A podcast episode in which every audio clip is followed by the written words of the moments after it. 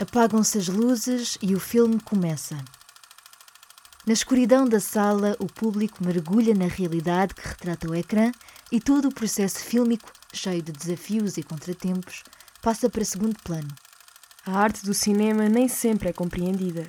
Num país onde os apoios à cultura são escassos e a valorização do cinema é questionável, os projetos independentes destacam-se por aquilo que conseguem fazer com poucos recursos. Viva, eu sou a Joana Nunes. E eu, a Beatriz Valente. Neste Repórter 360, exploramos o cinema independente português para saber como são contadas estas histórias.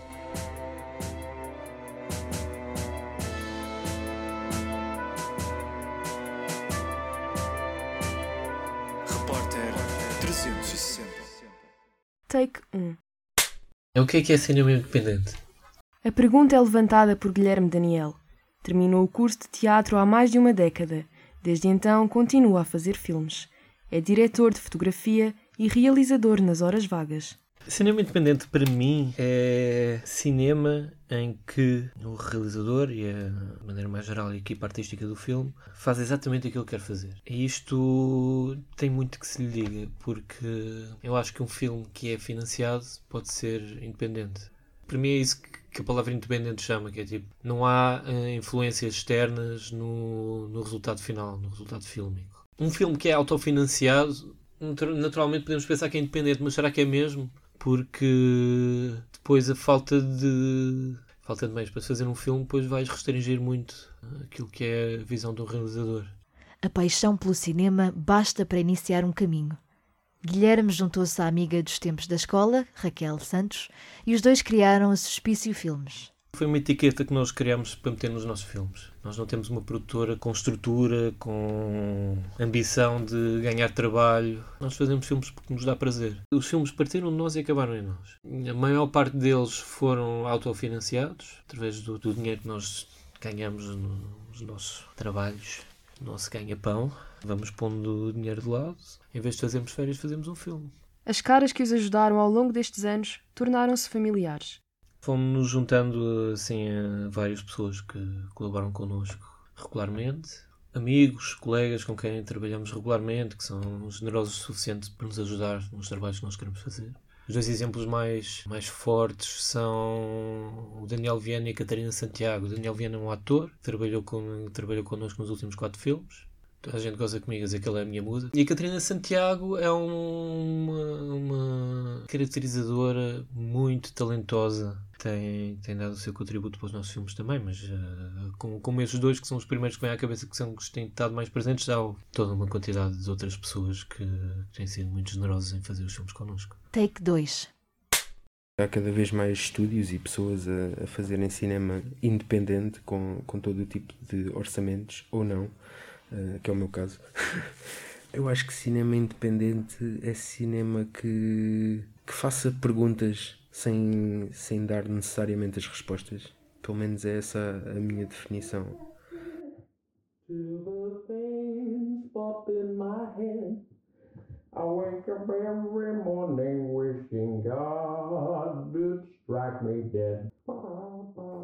Para João Canuto, a experiência de fazer cinema sem apoios externos abre portas à liberdade criativa. Fuck Haneke é uma produção de um homem só, sem orçamento, em que João toca em aspectos da própria vida. Eu estive no, no hospital o ano passado, porque andei, andei alguns aninhos assim a, a desleixar-me com a minha saúde e com a alimentação e, e assim, a focar-me primariamente na arte e sem querer saber de, de mais nada e acabei no hospital e eu só sabia que tinha, tinha dores horríveis e mal me podia mexer, mal conseguia ir à casa de banho e assim, ao levantar-me para, para comer. E ouvi uma enfermeira, à meia da noite, a ligar à minha mãe uh, a avisá-la que eu poderia não resistir.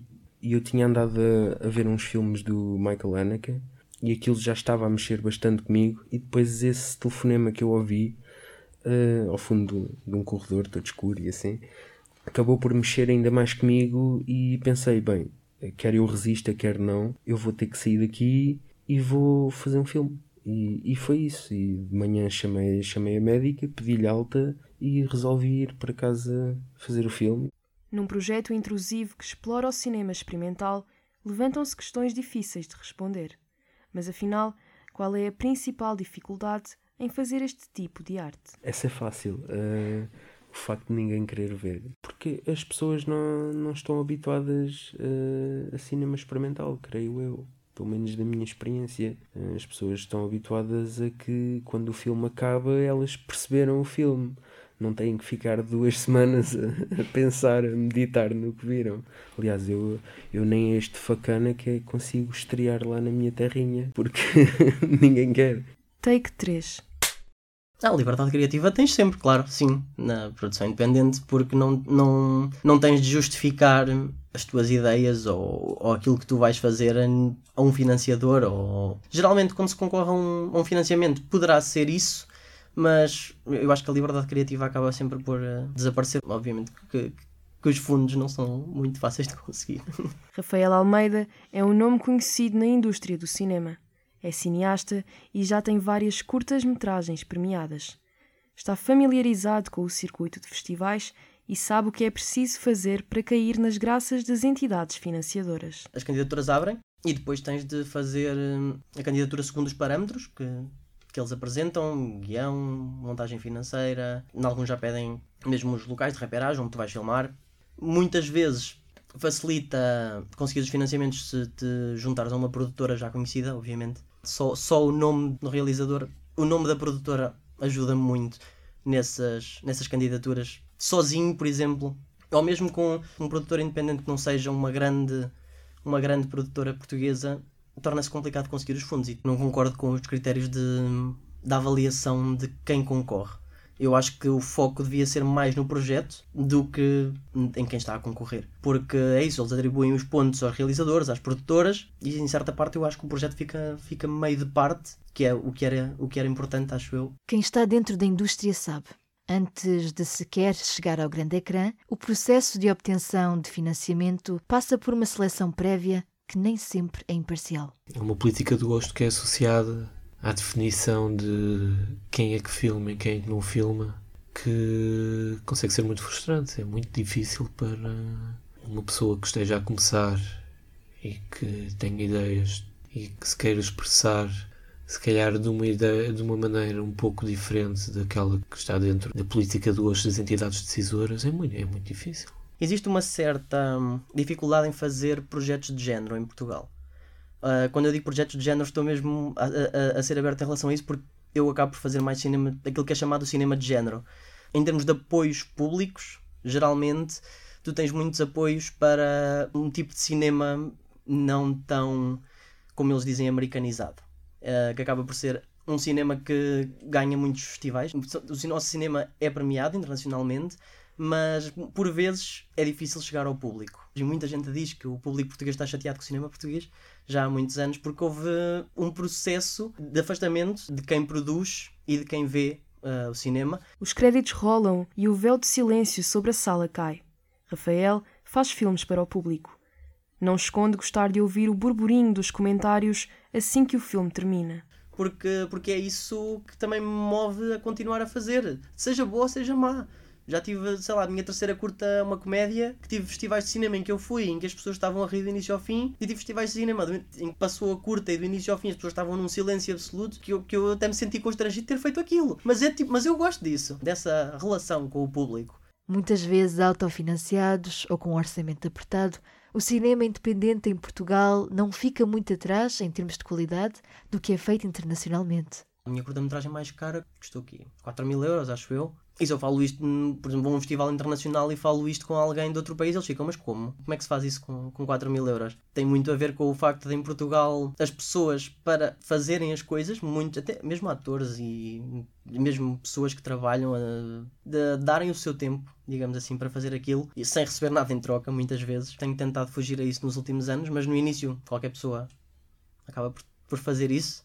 Tento juntar dinheiro para pagar alguma coisa à equipa, facilmente produzir uma curta por ano, mas nesse sistema em que ninguém era pago. Entretanto, acho que eticamente não comecei a achar isso muito correto e então agora se calhar produzo menos, mas, mas a, equipa, a equipa é paga. Guilherme Daniel depara-se com o mesmo problema. Gostaria muito de poder pagar aquilo que é justo às pessoas que trabalham connosco. Pagamos alguma coisa, mas é um, um pagamento simbólico. Quem, quem vai trabalhar connosco que sabe, sabe que é este o jogo, que é, estão a ser pagos uma ninharia, mas é uma ninharia que nos sai a muito custo do, do nosso corpo e do nosso suor e do, e do nosso sangue e, e, respeitam isso. Desde pequena que sempre gostei de viver outras vidas e criar mundos paralelos. Sofia Reis é atriz e a experiência em projetos independentes também começou com trabalhos que não eram pagos. Para a Lusófona, para outros projetos, porque eram realizadores que às vezes me propunham histórias que me cativavam imenso. Houve um que era a Vataça, que era um drama histórico que apesar de não, não sermos pagos, íamos filmar a, Coimbra, aos mosteiros, a, era uma história passada na Idade Média. E então eu, ainda com, com um currículo pronto, pequeno, achei maravilhoso fazer de vataça e colaborar, porque o realizador era também professor de artes, portanto também tinha uma sensibilidade para fazer cinema. E portanto houve assim projetos que eu acabei por aderir também por gostar e por me sentir motivada em começar um caminho fiz muitos projetos em dito pro bono, sim.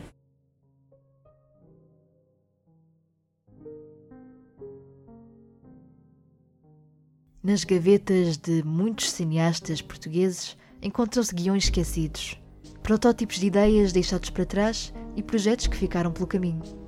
Tinha o, o Não Dia, que tornou-se numa enorme quebra-cabeça e, e, perda de tempo e assim, e acabei por, hum, por meter esse em stand-by é sempre um bocado triste, porque era, era um projeto que eu achava muito interessante. Uh, tinha parâmetros, mas era assim mais de improviso, era uma coisa ainda mais experimental do que eu costumo fazer e, e, envolvia muitas pessoas, muita loucura, muitas cenas explícitas e filmámos grande parte delas, mas agora perdi o ator principal, por isso ter que refilmar tudo outra vez. É um projeto muito interessante e que eu estou empolgado para, para voltar a, a pegar nele. As pessoas pensam que, pronto, às vezes curtas-metragens que é mais fácil, é mais rápido, mas dá tudo muito trabalho. Implica muitas horas e muita disponibilidade. Os projetos que eu fiz, houve poucos que, que acabaram por não serem feitos acho que às vezes é melhor é nem pensar. Houve filmes que eu fui fazer e que me dediquei a 100%, não é? E não pensei, realmente, fui um bocado ingênuo no aspecto em pensar faço isto e o filme vai sair. E realmente isso é, é uma ingenuidade porque há tanta coisa que pode falhar. É faz às vezes um milagre um filme independente ver a luz do dia. Take 4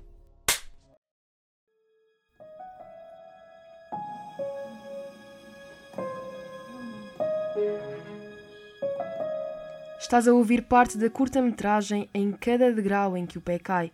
É a terceira classificada da mais recente edição do 48 Hour Film Project.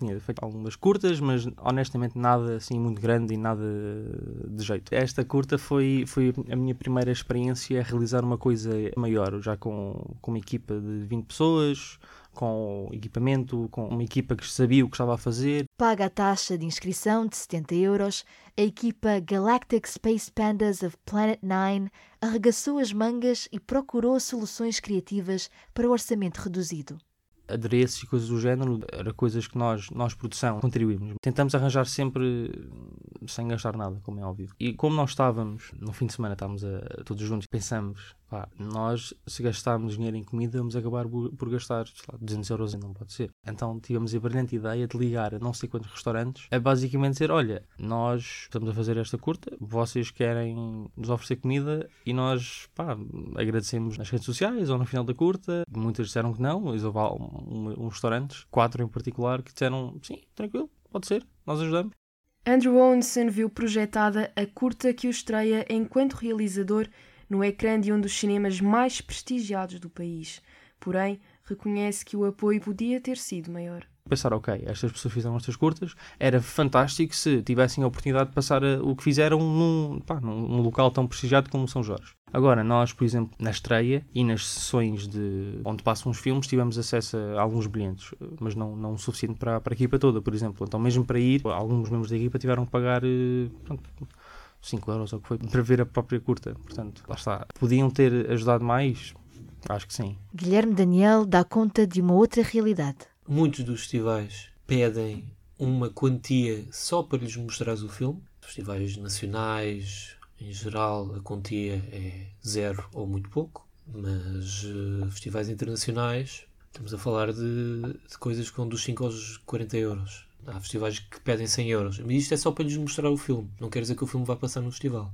É só para eles olharem para aquilo. E, ele, e depois o que é que acontece? O Festival de Cinema recebe mil, dois mil, três mil, quatro mil filmes. Idealmente vê-os a todos, mas quem está por dentro sabe que isto não é bem assim. Sabe que um gajo está a almoçar com um laptop à frente, vê os primeiros 5 minutos do filme, 5 minutos, que isso. Primeiro 30 segundos, 1 um minuto do filme, se o filme não estiver interessado, tipo, passa para o próximo. E no meio destes 1000, 2000, 3000, 4000 filmes, uh, entram 20 num festival. E desses 20, há um que ganha um prémio.